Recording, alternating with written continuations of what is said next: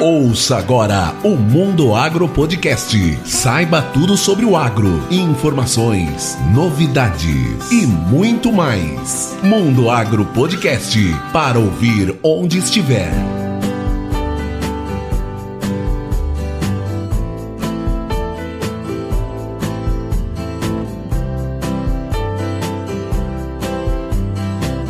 Bem-vindos ao Mundo Agro Podcast, o seu podcast sobre o agronegócio. E o papo de hoje é sobre mercado de carnes, exportação e produção. E para falar sobre isso, eu trouxe aqui um amigo meu lá de Botucatu, que hoje mora no Líbano, é o Rada Salé. Tudo bem, Rada? Tudo bem, maravilha. E você? Tudo jóia, graças a Deus. Muito obrigado por aceitar bater esse papo aqui com o Mundo Agro Podcast. Nós estamos aí com uma diferencinha de seis horas entre o Brasil e o Líbano, mas tenho certeza que você tem muita informação de qualidade para trazer sobre esse mercado de produção de carne bovina, exportação e assim por diante. Com certeza, com certeza. Para quem não sabe, né, Rada, nós estudamos na mesma universidade em Botucatu, né? Não é. vamos nem falar o ano, porque senão vão descobrir a nossa idade.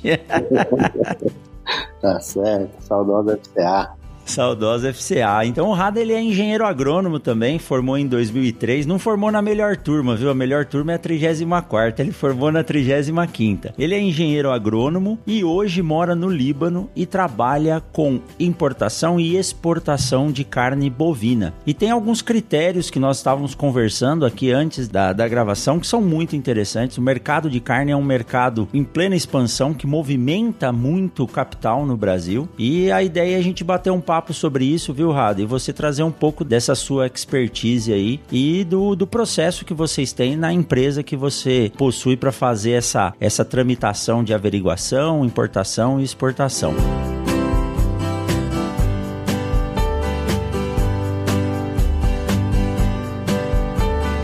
Para começar, gostaria de te perguntar qual é a amplitude, como é que é esse mercado de importação e exportação? Qual que é o volume que nós temos hoje em termos de produção de carne no Brasil e exportação? É um mercado que ainda tem como crescer ou ele já está saturado? Olha, Rogério, esse é um mercado bastante interessante. O Brasil tem aproximadamente aí 215 milhões de cabeças de gado, né? Esse é o tamanho efetivo aí do, do, do rebanho brasileiro. Desses 215 milhões de cabeças, aproximadamente 45 milhões de cabeças são abatidas todo ano. O Brasil produz 11 milhões de toneladas de carne, equivalente carcaça, e o maior mercado consumidor dessa carne é o próprio Brasil. 80% aproximadamente dessa carne é consumida dentro do Brasil. Então, toda essa pujança, toda essa fama aí de bom exportador, exportador de carne de excelente qualidade que o Brasil tem, ela é feita através de apenas 20% aproximadamente aí do que é produzido no Brasil. Então, 20% do que se produz no Brasil é exportado e já faz essa propaganda maravilhosa para o agronegócio da pecuária é, de corte do Brasil. Existe sim. 20%? É, apenas 20% do, do, do que se produz no Brasil de carne bovina é exportado. Essa é, é a média dos últimos anos. Né?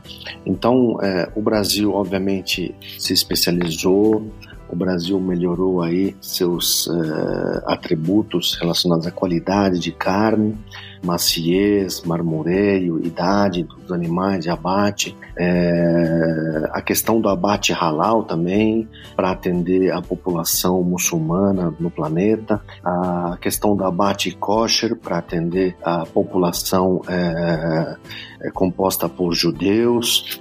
Enfim, é, o Brasil tem se especializado cada vez mais para atender é, melhor tanto o mercado interno quanto o mercado externo. Então tem muito investimento em genética, em qualidade, sanidade, né? Isso tem ajudado muito, muito, muito o Brasil a conquistar cada vez mais mercados. O, um dos últimos mercados aí de bastante destaque que foi conquistado é a dona China, que no, no último trimestre do ano passado aprovou é, algumas plantas brasileiras e de lá para cá tem aprovado é, mais estabelecimentos, né, com CIF, e isso tem ajudado muito, muito o Brasil e muito os donos de frigoríficos a melhorarem as suas margens exportando para a China. Por quê? Porque a China paga um pouco melhor, remunera um pouco melhor o boi que é produzido aí no Brasil, a carne que é produzida aí no Brasil. Perfeito. Quando se fala em China, eles, eles têm uma população que demanda muito alimento e eles não têm uma produção interna suficiente. Tanto que eu nunca fui para a China, mas os colegas que já foram falam que é impressionante a quantidade de silos presentes nos portos e não se vê silo para armazenamento de grãos no interior da China, né? Então é um mercado que vai estar sempre em plena expansão e muitas vezes controlando ou determinando o preço dos principais produtos. Mas é uma, é uma boa notícia que você nos trouxe dizendo que a China abriu esse, essa possibilidade para o mercado de carne brasileiro. Realmente a produção de carne tinha uma margem muito pequena e é difícil a sustentabilidade do produtor no, no Brasil com margens muito pequenas de, de ganho, né? Então ele não consegue reinvestir na reforma dos seus pastos, já que nós temos grande quantidade de, de bovinos produzidos a pasto aqui. E essa é uma, é uma característica, viu, Rada? Eu gostaria que você nos, nos explicasse, porque inicialmente a exportação de carne brasileira ela não visava muito fornecimento de proteína propriamente dita, mas sim uma carne com um diferencial de qualidade em termos de marmoreio e maciez. E nas últimas décadas isso tem mudado, e sim como fornecimento de alimento. A carne brasileira tem uma qualidade muito boa devido à possibilidade de produção a pasto. Quando se compara com a produção norte-americana, onde grande parte dos bovinos são produzidos de forma confinada, e eu não sou expert, se eu falar alguma coisa de errado você me corrige, uhum. mas o que eu visitei, o que eu pude conhecer é que esse processo de confinamento e o tipo de alimentação favorece muito o desenvolvimento de E. coli nesses animais e o controle dele depende da, do uso de alguns aditivos, medicamentos, e isso acaba tornando a carne não tão saborosa quanto um animal criado a pasto. Então hoje a, a história mudou, né? Não só essa qualidade que vem melhorando e vem sendo mantido o padrão de qualidade e sabor da carne, mas também uma oferta de volume de proteína para países que necessitam desse, desse aporte de proteína para a alimentação das suas populações. É isso? Perfeito, perfeito. Inclusive aqui no Oriente Médio, onde eu estou, né? Região é, onde a produção é baixíssima, né? Quando se fala em bovinocultura é, de corte ou até bovinocultura de leite, é praticamente inexistente. Então, tendo um, um país como o Brasil com esse potencial é, de produção, é de suma importância que esses países tenham boas relações diplomáticas, para que essas boas relações diplomáticas é, sejam traduzidas em boas é, relações comerciais e que, enfim, o abastecimento aí, a questão da segurança alimentar esteja é, garantida.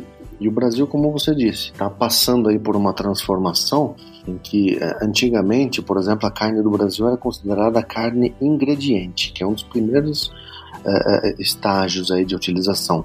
Então, ingrediente para fazer, por exemplo, uma, lá, uma lasanha industrializada, coloca lá um, uma carne moída, um molho de tomate e pronto. Foi embora essa lasanha com uma marca X, mas a carne em si ninguém sabe qual é a marca, de onde veio, etc e tal, a não ser, obviamente, o produtor, né? Que ele vai comprar essa carne de um estabelecimento que tem CIF. Agora, o consumidor na, na, na gôndola de um supermercado, né? Um cliente, ele geralmente compra lá uma lasanha e, é, da marca, enfim, que, está mais acostumado a comprar, mas ele dificilmente vai saber a origem dessa, dessa carne, a não ser que ele for procurar e tentar buscar mais informação. Então, esse era o primeiro estágio aí que o Brasil era conhecido como é, fornecedor de carne e ingrediente. Passou para um próximo passo, então investiu em qualidade, investiu em melhoramento genético, investiu em pastagens, investiu em confinamento e hoje o Brasil, com toda essa capacitação, com toda essa profissionalização, já é conhecido como uma carne é, culinária não é mais é, simplesmente uma carne ingrediente. Então, tem pratos hoje no exterior em que, por exemplo, já fala essa carne é do Brasil, da marca tal, o corte é tal. Por exemplo, a famosa picanha. É, é, inclusive aqui no Líbano, né? Você vai num restaurante aqui, olha, picanha do Brasil. Então ela já tem nome, já tem sobrenome, já tem origem e tudo mais. Aparece no cardápio, né? Picanha do Brasil. Exatamente, culinária. Então, é essa é a carne culinária. E alguns produtores já estão no terceiro e último aí estágio de evolução, que é a carne gourmet que é aquela carne que, por exemplo, o pessoal é, é, da Austrália, da Argentina, dos Estados Unidos, que tem bastante tradição já na exportação da carne, é, já conquistou, na verdade, esse, esse status, né? E o valor percebido pelos clientes já é um pouco acima do, do da, dessa, desse valor uhum. que o percebe hoje em relação à carne do Brasil. E não é estritamente ou necessariamente relacionado à qualidade da carne em si, mas o histórico da exportação. Então, a Argentina, por exemplo, exporta carne há muito mais tempo que o Brasil. O Brasil Sim. é um jovem na exportação aí de carne, mas vem ganhando bastante espaço, né? Como eu disse, hoje o picanha brasileira é conhecida no mundo todo, né? Então esses três, é, é, essas três fases de carne é, ingrediente para carne culinária e hoje já entrando nessa fase da carne gourmet, toda essa transformação ela se deu devido à profissionalização de todo o setor, de toda a cadeia produtiva. Toda a cadeia produtiva, sim. Desde a porteira até o pessoal aí que exporta. Que bom. Isso é importante porque tecnologia, nós sabemos que existem, né? As pesquisas são feitas e desenvolvidas, então a melhoria da qualidade, a melhoria do rendimento de produção, mas a tecnologia ela vem sendo desenvolvida para isso. E o que me chama a atenção é que o consumo interno, o Brasil, ele realmente ele, ele consome a maior parte do que ele produz e está exportando só 20%. Então, quer dizer, se houver a possibilidade de aumentar essa produção, o que vai aumentar é a possibilidade de exportação. Mas, para que uma carne seja exportada, quais são os critérios que tem que ser atendido, Rada? Porque nós vemos muito no jornal. Tal frigorífico teve o seu selo ou teve a sua certificação de exportação cancelada. Eh, tal região do país já não pode mais mais exportar para o Oriente Médio. Quais são os padrões que têm que ser atendidos em termos de qualidade, em termos de sanidade? E depois, mais para frente, eu quero que você nos explique o que, que é o, certificado halal para que essa carne possa ser exportada para o Oriente Médio. Tá, então assim, para que um, um, um, estabelecimento frigorífico, para que uma planta frigorífica, ela possa produzir carne e exportar, ela tem que ter o CIF, né? Tem que, ter, tem que ser habilitada pelo CIF, que é o Serviço de Inspeção Federal, né? Tem médico veterinário na unidade, enfim. Esse pessoal é que é, cuida aí é, de toda a parte é, do padrão é, que tem que ter uma, uma planta em termos de é, cadeia de frio, em termos, de, enfim, de sala de abate, número de animais abatidos e por aí vai, é, câmaras para acondicionar as carcaças, em toda a parte operacional dentro de um frigorífico, né, obviamente visando a qualidade do produto final, esse aí é o pessoal do, do, do CIF é que é, coloca aí as diretrizes e os profissionais envolvidos em todo esse processo produtivo dentro do frigorífico é, são os que tocam adiante aí, que fazem toda essa gestão. É, para que um frigorífico, por exemplo, possa exportar, vamos pegar um, um caso assim bem corriqueiro, é, para o Egito, primeira coisa, tem que ter CIF. Tendo o CIF, ele solicita uma habilitação dessa planta, com o número do CIF dele, obviamente, para as autoridades competentes. No caso, começa pelo CIF do Brasil, que vai pedir uma habilitação para as autoridades eh, egípcias, dizendo: olha, essa planta, cujo CIF número X, está em condição de exportar carne para o Egito e gostaria de ser habilitado. Aí as autoridades do Egito providenciam uma delegação que vai lá para auditar esse, essa planta frigorífica. Passando pela auditoria, incluindo, obviamente, nessa, nessa questão da auditoria, a, ao processo de abate produção halal, a planta, ela em tese já está aprovada para exportar para o Egito. O que que acontece às vezes? Acontece, isso aí falando em nível de planta, acontece às vezes em nível de país. Então tem um certificado sanitário, pega um caso de um país aqui, por exemplo, o Kuwait. O Kuwait não aceita o certificado sanitário do Brasil, não tem acordo sanitário recente. O Brasil já exportou para o Kuwait, mas hoje em dia não exporta. Então precisa revisitar essa questão aí do acordo sanitário entre os dois países para que a partir da aprovação do Kuwait do certificado sanitário do Brasil, cada planta que queira exportar para o Kuwait vai lá e faz o seu processo de habilitação. Mas hoje, individualmente. Individualmente. Ah, tá. Então, aí já, já passa para um outro nível, aí já não é o nível do frigorífico, é o nível de um país. Eu, quando comecei na carne bovina, para você ter uma ideia, Rogério, de um país no norte da África chamado Argélia. A Argélia também não tinha acordo sanitário com o Brasil. Então não adianta uma planta frigorífica falar, olha, eu quero produzir carne e exportar para a Argélia. Você não vai conseguir, porque o país em si, as autoridades sanitárias daquele país não reconhecem o teu certificado sanitário. Quando de ministério para ministério, quando a autoridade sanitária de um país, de um mercado, é, conversa com a autoridade sanitária de um outro país e eles se entendem em relação ao certificado sanitário, esse já é o primeiro caminho para que algum produtor, por exemplo, do Brasil interessado em exportar, é, possa habilitar sua planta para que daí ela possa exportar as suas, suas carnes, seus, enfim, seus miúdos e subprodutos, etc. e tal, para um determinado mercado. Mas o primeiro passo é que o país em si reconheça o certificado sanitário. E quando você diz, é, primeiro para quem está nos ouvindo e não, e não tem noção, o CIF é aquele carimbo que às vezes nós vemos na carne, mas está em todos os selos que vem junto com a carne, que é, é o Serviço de Inspeção Federal. É isso, né, Errada? Exatamente. exatamente. Ministério do Ministério da Agricultura. Perfeito. Quando você diz que um país como a Argélia não aceita ou não reconhece o nosso Serviço de Inspeção Federal, é em relação a critérios sanitários a critérios de abate, a critérios de bem-estar animal ou critérios de qualidade da carne? Qual é esse não reconhecimento?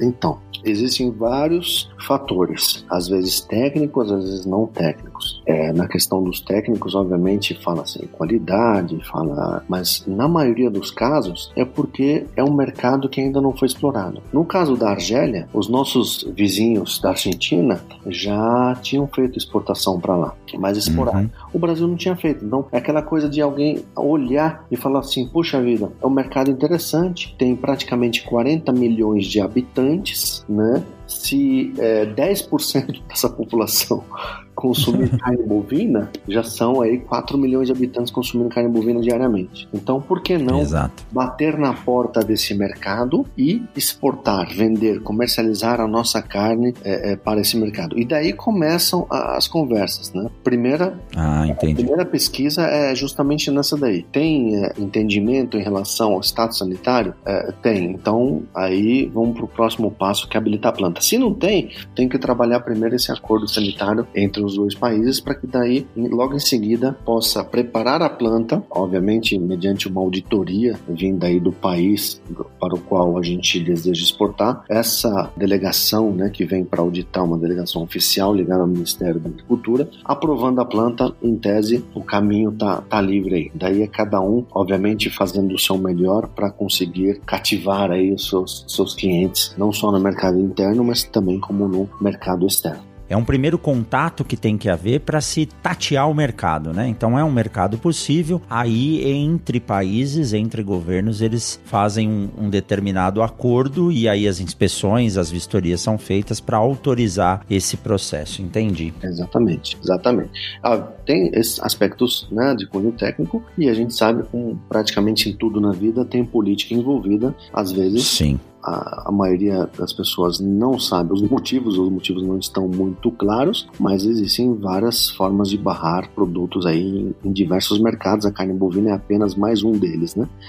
Tem uhum. diversos produtos que não entram em diversos mercados e não necessariamente por questões é, técnicas ou de qualidade ou enfim de não, de não ter padrão é, mínimo para consumo é, no caso aí para consumo humano né? mas é realmente política envolvida e acaba às vezes é, é, atrapalhando ou retardando a entrada de uma determinada planta frigorífica do Brasil é, naquele é, mercado específico. Mas na maior parte dos mercados aí que o Brasil exporta, graças a Deus e graças ao profissionalismo aí do, de todos envolvidos na, na cadeia produtiva aí, é, o Brasil, a carne do Brasil é muito bem aceita no exterior, muito bem aceita mesmo. Que bom, que bom. E quando há um processo desse de bloqueio ou por algum motivo político, né, se fecha um mercado, falar em 20% de um total que você citou, que é de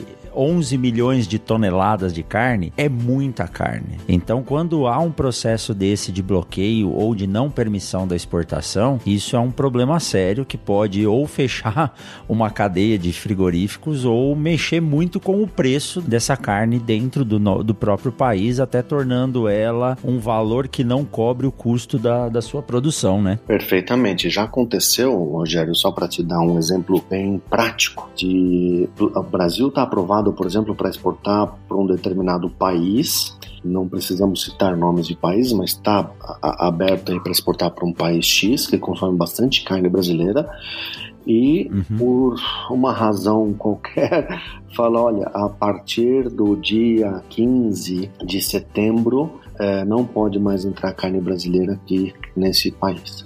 Então, tem contratos firmados, tem pré-pagamentos que já foram feitos, tem carta de crédito que já foi aberta, tem compromisso com o pecuarista que já foi feito, tem boi que já foi abatido, tem container que já foi solicitado, que está na água, tem, enfim, um mundo que foi mobilizado para é, fazer acontecer uma determinada produção e de repente não pode mais exportar. Então, isso sim é bastante grave. Porém, porém, o Brasil até até hoje tem conseguido se sair muito, muito, muito bem de qualquer situação, vamos dizer assim, é, fora do esperado. Então acontece uma, um, um negócio desse, é, rapidamente a produção já se ajusta, o mercado interno já começa a consumir uma carne um pouco mais é, acessível e outros mercados, né? É, não podemos esquecer que tanto a iniciativa privada quanto o, o pessoal do Ministério da Agricultura e do Brasil também estão constantemente se esforçando para abrir novos mercados. Então, hoje, por exemplo, nós temos X mercados para os quais o Brasil exporta. Você pode ter certeza que daqui a seis meses vai ter X mais alguma coisa. E por aí vai. Perfeito. É um processo dinâmico, não é um processo que, olha, nós exportamos, por exemplo, para 100 países e pronto, vamos passar o resto da nossa vida exportando apenas para esses 100 países. Não, é um processo bastante dinâmico em que a cada ano, a cada semestre, na verdade, nós temos novos mercados, temos novas plantas habilitadas, novos cortes, né? Melhorando aí o mix, o portfólio de, do produto exportado, e isso todo mundo ganha né, no final, porque quando você exporta melhor, remunera melhor aquela carne produzida, aquele boi que você abateu, é, em tese toda a cadeia ela se beneficia desse, de, de, desse movimento. E é importante você ter essa flexibilidade de, de oferta, né? Por, e não ficar preso a um único mercado. Isso é uma questão de segurança, de segurança econômica também para quem, quem produz, para cadeia, para cadeia produtiva. Isso é, isso é muito importante, né? Exatamente. O Brasil hoje tem aí os principais mercados é, para, para, os quais o Brasil exporta, tem aí, se pegar os, os, os dez primeiros países, nós temos é, bastante espaço caso qualquer um deles dê algum tipo de, de, de problema, dê alguma é, engasgada no meio do caminho, é, rapidamente consegue-se aí outro, é, é outro consegue é, é, reajustar, né? Uhum. tocar adiante sem muito prejuízo.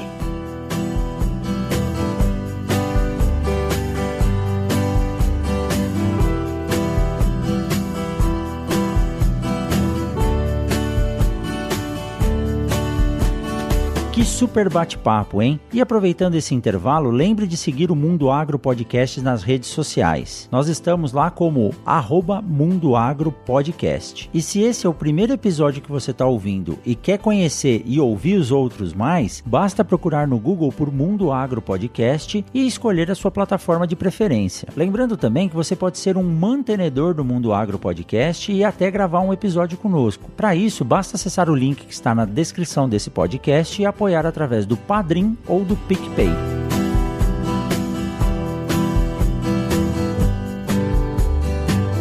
Falando em países importadores, você atende o Oriente Médio e o Norte da África, né? É, é a minha especialidade, né? Que são os países árabes, os países de, de maioria da população muçulmana, em que exigem certificação né, de abate halal, produção halal. Essa sempre foi a, a, a, minha especialidade desde que entrei no mundo da carne, que eu atuo aí nessa, nesse segmento aí. Então é Oriente Médio, Norte da África. Norte da África aí para é, quem de repente nunca ouviu esse termo, né, são, são os países é, como Egito, Líbia, Argélia, Tunísia, Marrocos, esse é o Norte da África, né? É, Sudão também, enfim, são países de maioria da população muçulmana e que consomem carne que foi produzida é, de acordo com os preceitos da religião islâmica, e daí entra a questão da certificação halal. Antes de me falar direitinho o que é certificação halal, ainda nessa questão dos países importadores, uhum. é, em geral, quem são esses países? O Brasil exporta para quais países hoje? Qual que é o principal importador e quais são esses países que têm essa flexibilização? É só não mandar para esse primeiro, tem o segundo, tem o terceiro. Qual que é a lista hoje dos principais países que consomem a carne brasileira? Hoje, hoje nós podemos assim, o mais atual que nós temos em mãos, né? Inclusive dados Dá para imaginar. De agosto, né? Porque ainda estamos no dia 18 de setembro, então o último dado aí é do mês de agosto, fechado, agosto de 2020. É, o, o top da lista é a dona China, né? É, logo pra variar, né? É, logo em seguida vem Hong Kong, né? Para muitos é China também, mas enfim, é, como classificação aqui está né, China em primeiro lugar, segundo Hong Kong. Em terceiro, já aparece um país árabe do norte da África, que é o Egito, e que exige aí a, a certificação halal. Quarto lugar é o Chile. Em quinto, já é um conjunto de países, que é a União Europeia. Já em sexto lugar, um outro país árabe, Emirados Árabes Unidos, que tem crescido assim fantasticamente. Bastante. É, muito, por exemplo, hoje, hoje Emirados Árabes Unidos é, pode falar que é o primeiro país árabe a ter planta geradora de energia atômica, de energia nuclear. É um primeiro país árabe a mandar astronauta aí para o espaço, a mandar satélite para Marte. Enfim, tem crescido muito esse país, né? E que assinou inclusive recentemente aí acordo de paz com Israel, mediado aí pelos Estados Unidos. O Emirados Árabes Unidos, é, como população, é, não é muito grande, porém ele acaba servindo também alguns portos, né, Jebel Ali e o porto de Dubai, enfim, acabam servindo de, de como, como, um pouco como o porto de Rotterdam na, na Holanda, são portos é, é, é, reexportadores de produto. Então, o produto brasileiro entra nos Emirados Árabes Unidos e daí é, ele vai para outros destinos, inclusive para o Irã, né? Ah, tem por questões aí de sanções, é, às vezes tem certas complicações aí de logística ou de ordem financeira, o pessoal acaba usando aí Emirados Árabes Unidos para acessar o porto de Bandar Abbas lá no Irã. Então, diz, disse que o sexto lugar também é um país árabe, Emirados Árabes Unidos. Em sétimo é a dona Rússia, que quando eu comecei ela fazia o papel de China, quando eu comecei na carne, é, nem existia o um mercado chinês para o Brasil, então era a Rússia que ocupava aí as primeiras posições. É, o oitavo lugar é, não é um país árabe, mas é um país do Oriente Médio e, e sua maioria da, da maior população é composta por muçulmanos, que é o próprio Irã, está em oitavo lugar. O nono é um país árabe de novo, é a Arábia Saudita, o berço do Islã. E o décimo, uhum. Estados Unidos. Isso aí só para falar dos, dos, dos top 10, né? dos, dos dez principais destinos aí atualizadíssimos aí com dados de agosto de 2020. Podemos dizer que a carne brasileira está nos quatro cantos do mundo, né, Rada? Com certeza, com certeza, com certeza. E cada vez mais tende aí a aumentar a presença de novo pelo incansável trabalho tanto da iniciativa privada quanto do pessoal do ministério aí tentando habilitar novos mercados e, e, e consequentemente aí novos é, novas fronteiras e novos é, clientes, né? Principalmente na Ásia. Eu vejo bastante desafio aí para o Brasil conquistar é, mais mercados na Ásia, é, especificamente Indonésia e Malásia. Indonésia, muita gente não sabe, não é, não é um país árabe. Indonésia não é um país árabe. Uhum. Porém, né, muita gente não sabe disso, apesar de não ser um país árabe, é simplesmente o maior país muçulmano do planeta. Nossa, eu não sabia mesmo. É aproximadamente 220 milhões de habitantes, e daí para cima praticamente o que tem de muçulmano no Oriente Médio todo tem na dona Indonésia, que é um país aí, um arquipélago formado aí por mais de 17 mil ilhas. Né? Então o Brasil é, tem é, empreendido aí bastante esforço para abrir esse mercado, é, tanto a Indonésia quanto a Malásia, e eles são muito, muito, muito, muito exigentes em relação ao processo de produção halal. Né? Praticamente é, é, o, é o padrão mais, mais difícil do mundo de ser atendido. E o Brasil está chegando muito perto aí de conquistar esses mercados também. Então, de novo, se o Brasil abre é, um mercado, a, entra num acordo sanitário é, para que diversas plantas do Brasil possam ser habilitadas é, e não apenas meia dúzia delas, mas enfim, é, é, vamos colocar aí de 50 plantas para cima do Brasil para exportar para a Indonésia, vai ser é muito interessante para o Brasil, porque de novo, é no mínimo 220 milhões de consumidores aí para carne bovina do Brasil, seguindo os preceitos aí do, do, do halal. E quando a cadeia se une, todo mundo sai ganhando. E quando a gente diz a cadeia é o governo fazer o papel de fiscalizar de forma adequada, estabelecendo um padrão, a cadeia produtiva se adaptar a isso e o país como um todo fazer o seu trabalho de divulgação e de oferta, né? para uhum. que possa atender esses outros mercados. Isso é muito importante. É importante saber que o mercado de carne bovina é, está cada vez mais organizado, que sirva de exemplo para as outras cadeias, né? Amém.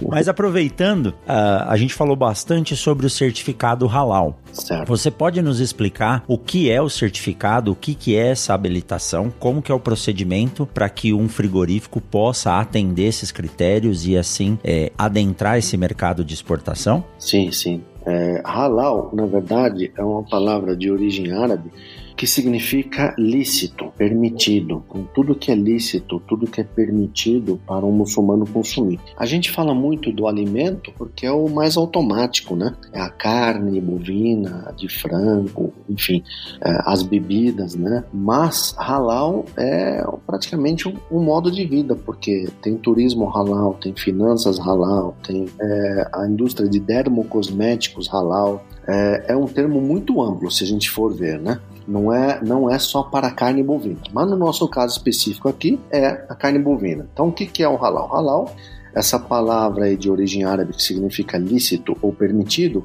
diz que é o seguinte: um animal, para ser abatido, para virar carne, primeiro de tudo ele tem que estar sadio. Então as autoridades competentes do Brasil, no caso os médicos veterinários do CIF, tem que garantir, né, tem que atestar que esse animal é, é, esteja sadio. Estando sadio, com toda a documentação em dia, vacinação, etc e tal, ele vai para o frigorífico para ser abatido. Quando ele vai para o frigorífico para ser abatido, para produzir a carne, ele tem que ser abatido por alguém é, que esteja, obviamente, com as faculdades mentais funcionando perfeitamente. Uhum. Essa pessoa que procede esse abate é, é um muçulmano e ele, a, a, assim, qual que é a, a grande sacada do, do, abate muçulmano, do abate halal? Na verdade, são duas sacadas. A primeira delas é que ele tem que fazer uma espécie de uma oração, uma frase bem curta, em que nessa frase traduz mais ou menos assim: está agradecendo Deus pela transformação que está ocorrendo naquele momento, de uma alma, de um animal que está virando alimento, ou seja, que ele não está degolando, abatendo ou matando em vão. Não, está naquele momento acontecendo uma transformação de, um, de uma alma, de um ser vivo, em alimento para outros seres vivos. Então essa frase é, é que é assim a chave principal relacionada ao Bat Halal. Sem essa frase, por exemplo, eu já vi, eu já vi o, o regulador ali está com pressa e tal, e naquela correria do dia a dia, e uma delegação fala assim: esse boi, por exemplo, que você acabou de, de degolar, ele não está apto para ser, para servir, para produzir nossa carne. Ele está rejeitado, tem que abater outro. Mas por quê? Porque nós percebemos que na correria você esqueceu de fazer a oração. Então, se não fizer a oração, agradecendo, né, Deus pela produção de alimento que está acontecendo naquele momento em que ele degola o animal, ele não é, é halal. Essa é a primeira a, a, a sacada interessante. O outro aspecto é a questão da, é, é, de sangrar o animal. Então, degola para que escorra bastante sangue. Para o muçulmano, o sangue é impuro, o sangue tem toxinas, o sangue tem, enfim, uma carga de, de hormônios que não é interessante. E obviamente que mais, se a gente entrar mais para a qualidade da carne, você vai ver que está é, relacionado muito com o pH da carne, com a coloração uhum. da carne, o odor, com a validade, né, com o shelf life, né, o tempo da, da prateleira, tudo isso está relacionado é, também com a quantidade de sangue que tem aí é, no animal. Então, quanto mais sangue escoar desse animal, é, em tese é melhor para o processo de produção halal. Feito esse processo, daí é só seguir o padrão que o pessoal de frigorífico aí que, que tem essa habilitação halal já sabe muito bem. A carcaça produzida aí a partir desse animal que foi degolado halal, ela tem que ser acondicionada em, em uma câmera específica para carcaças de animais que foram abatidos halal. Você não pode misturar carcaça de animal é, que foi abatido no método convencional com carcaça de animal que foi abatido é, de forma halal. Tá lá, segregado, né, na, carca, na, na, na câmara fria, é, específica, com identificação, com placa e tudo que ali só tem carcaça é, é, é, oriunda de, de, animais abatidos pelo método halal, tá tranquilo. O próximo passo é o quê? É a desossa, né? Depois de passar aí todo o tempo necessário de resfriamento das, das carcaças, é a desossa, a embalagem disso, e a identificação. Tem um selo de identificação para que o consumidor saiba aquele produto é halal. Então tem dentro, na embalagem primária tem isso, nas etiquetas e na embalagem secundária que é na caixa do lado de fora tem lá uma logozinha ou é logotipia, né? Ou a, a etiqueta dizendo que esse produto é halal, portanto pode ser consumido pelos muçulmanos aí em qualquer canto do planeta. Que joia, que joia. E eu achei muito interessante e digno, viu, o, o processo, porque é até difícil às vezes para nós explicarmos para os nossos filhos o que é o abate de um animal para que nós possamos comer. E isso que você acabou de mostrar e nos falar, que é um processo de transformação, né, de um ser vivo para se transformar em alimento, é, é a melhor explicação que a gente pode, pode ter para passar para uma criança. É um processo de certificação, né? E há uma auditoria de quanto em quanto tempo nos estabelecimentos que estão habilitados para isso, Rada? É, depende de cada mercado. Porém, as próprias certificadoras que temos no Brasil hoje, é, elas fazem um processo é, pelo menos uma vez por ano. Pelo menos uma vez por ano. E não podemos esquecer que a planta que produz halal, ela já tem dentro né, do, do, do, do seu processo produtivo, entre aspas, a pessoa é responsável por isso. Então já tem um degulador para fazer isso, já tem um inspetor, já tem um supervisor halal. Então é como se fosse o tempo todo ali girando em torno do halal, né? Não tem assim, algo que possa falar, ali, ah, fizemos um abate halal hoje, produzimos um container, dois, três, dez e depois esse pessoal que fez o halal foi embora, nunca mais voltou, e aí a gente nem sabe mais como faz halal. Não, não é assim. A planta que é habilitada halal, ela tem né, gente das próprias certificadoras que tem no Brasil que é, é, é são responsáveis né, pela condução de todo o processo halal nas plantas. Que bom. É, uma, é um nicho de emprego também diferenciado, né? Com certeza. A população muçulmana é, é, a população que mais cresce no mundo hoje, tá? Hoje, os muçulmanos representam mais ou menos como consumidores é, 25% da população mundial, é composta por muçulmanos. Isso dá em torno de 2 bilhões de habitantes, 1,9 alguma coisa, mas estamos dizendo de 2 bilhões de habitantes muçulmanos que consomem produtos e serviços halal. E a tendência é crescer, porque se tem uma coisa que esse pessoal do halal faz, é filho. Então a própria demografia ajuda nesse processo. Eu estou aqui no Oriente Médio, né? Então vejo os árabes muçulmanos.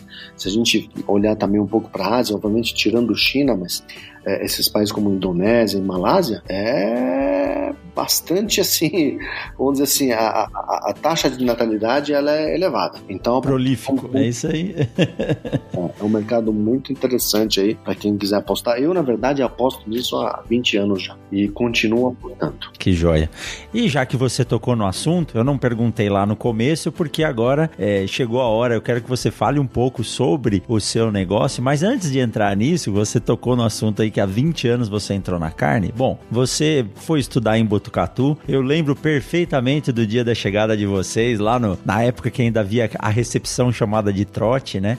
Sim. Você fez agronomia, aí você fez seu estágio obrigatório e logo depois você já adentrou no mercado de carne. Conta pra gente, pra quem tá nos ouvindo, como foi essa, essa transição? Isso já começou durante a graduação? Vem um pouco da sua família? Como que, como que deu esse processo do Rada se tornar aí um empresário do ramo de exportação de carne bovina? Então, Rogério, eu sempre é, pensei em que eu poderia aliar a questão cultural, a questão do idioma árabe, que eu morei aqui no Líbano de 80 a 87, não é a primeira vez que eu estou morando no Líbano, é a segunda vez. Já morei de certo. 87, durante a Guerra Civil Libanesa eu estava aqui. Meu pai me trouxe do Brasil para cá para me ensinar o árabe e ensinar os fundamentos da religião islâmica.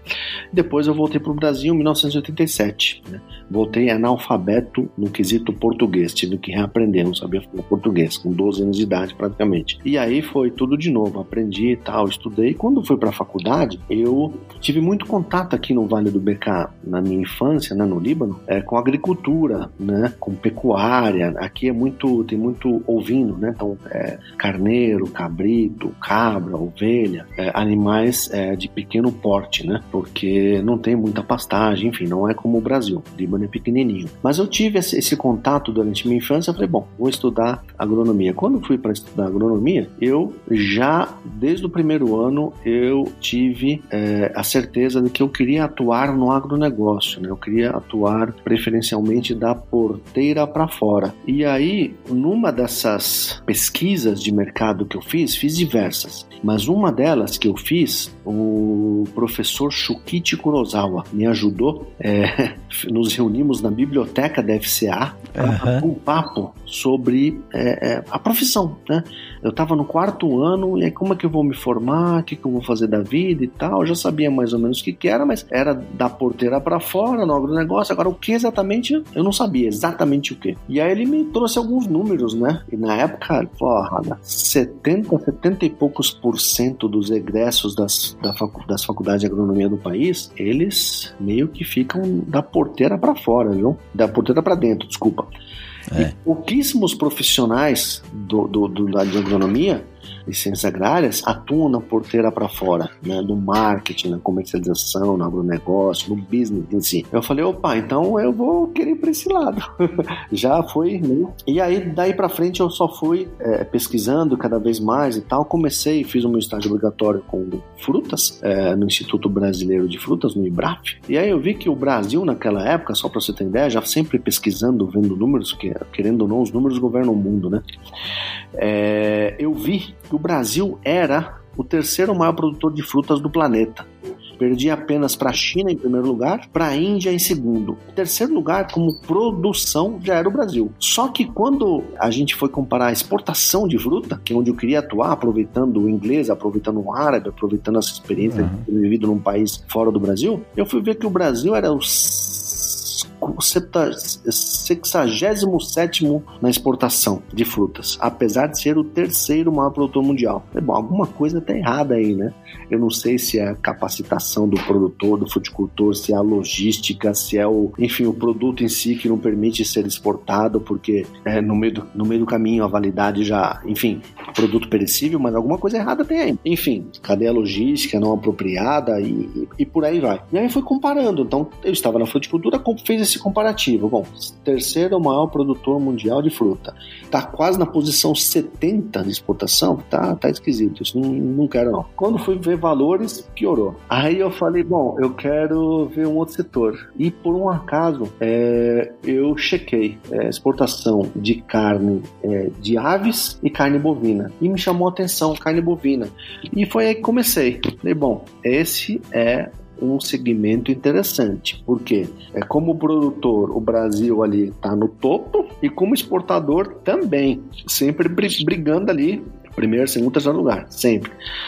E em valores, então, poxa vida, me chamou muita atenção. Então, assim, eu fui para onde tem é, chance é, de exportar mais, eu fui para onde tem lugar para aplicar o conhecimento aí da experiência internacional que eu tive, de aprender idioma, de aprender, enfim, cultura diferente, e onde eu pudesse também utilizar o que eu aprendi do, no, na questão é, é, não só da faculdade, da, da, da, parte técnica, mas também da questão do, do é, religiosa, do Rabat Halal, onde eu pudesse contribuir mais, tanto para o agronegócio brasileiro, quanto para atender um exigente mercado que é o mercado é, árabe-muçulmano é, do Oriente Médio e do Norte da África.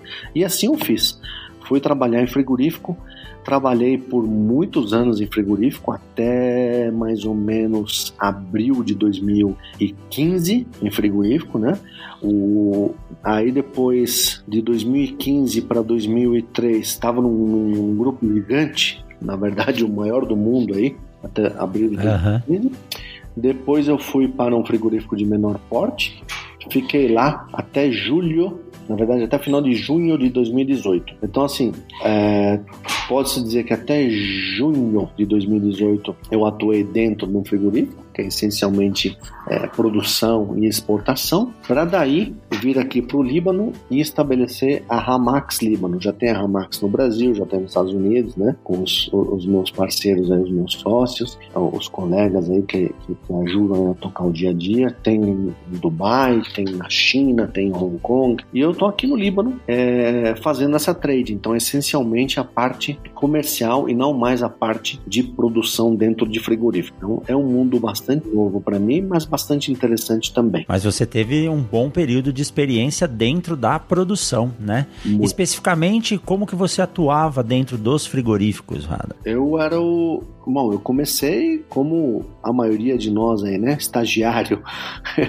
Uhum. fui galgando aí, fui aprendendo e subindo de cargo e o, o, o saí, por exemplo, do, do, grupo JBS como gerente aí geral de Oriente Médio e Norte da África. Depois eu fui para um frigorífico menor também para gerenciar toda a exportação do frigorífico.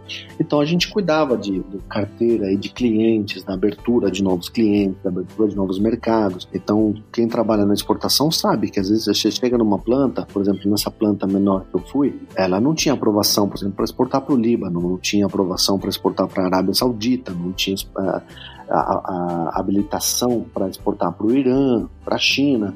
Então a gente começa a montar a papelada junto com os profissionais do CIF, os profissionais da qualidade da planta, uhum. é, ministério de um país, ministério de outro, papelada que sobe, papelada que desce, a gente chama de paperwork. Uhum. E, e, aos poucos fomos aprovando. Então, rapidamente a gente aprovou o Líbano, aí a planta já podia exportar para o Líbano, já contatei clientes libaneses para exportar nossa carne de lá, dessa nova planta.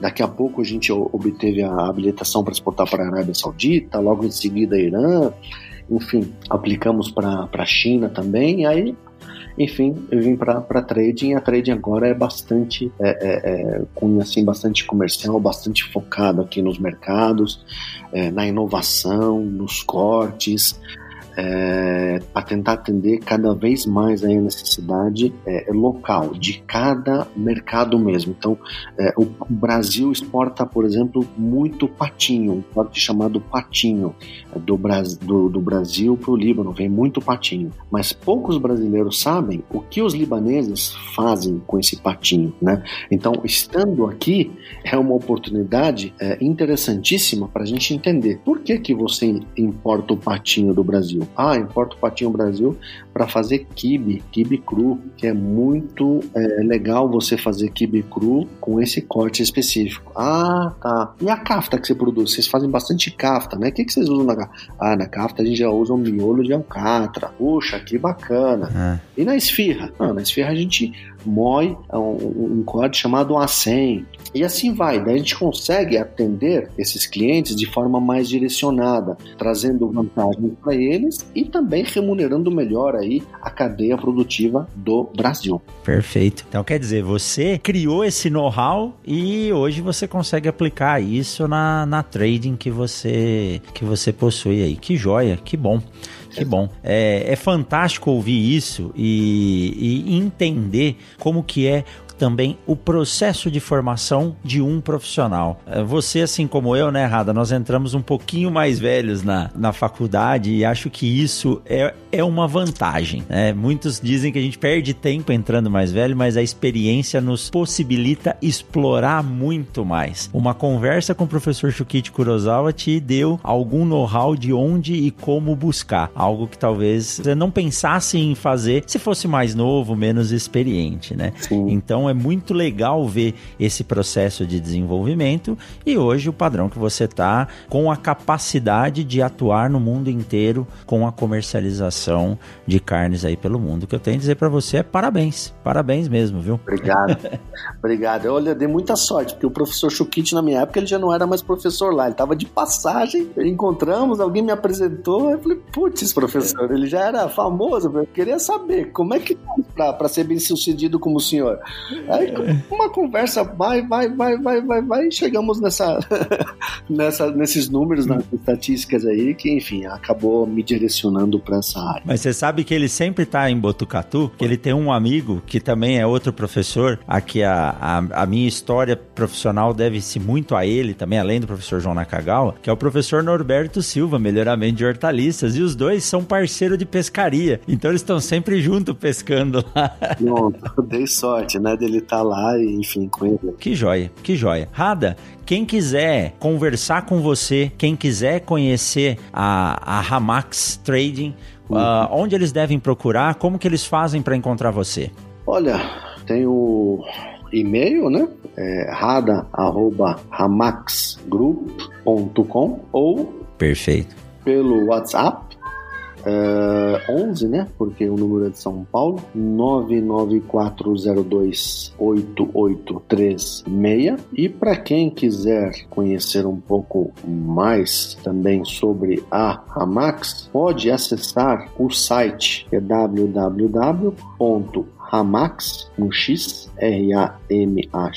é tracinho group.com e lá vai ter bastante coisa interessante aí sobre a nossa atuação. Que joia!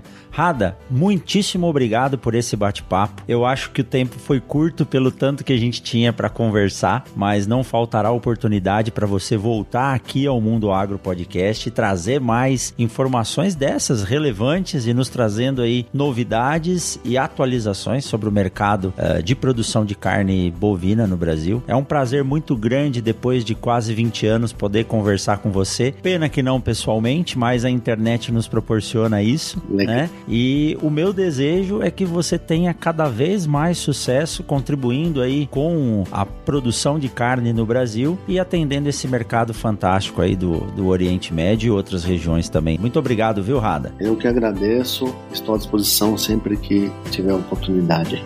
Obrigadão, um forte abraço, a gente se vê por aí, até mais. Se Deus quiser. Tchau, tchau.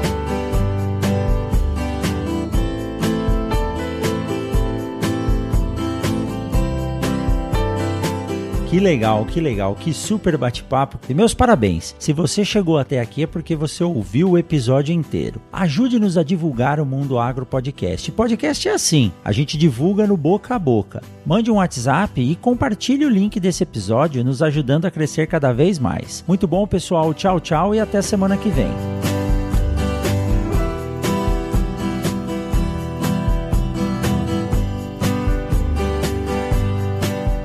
Mundo Agro Podcast para ouvir onde estiver.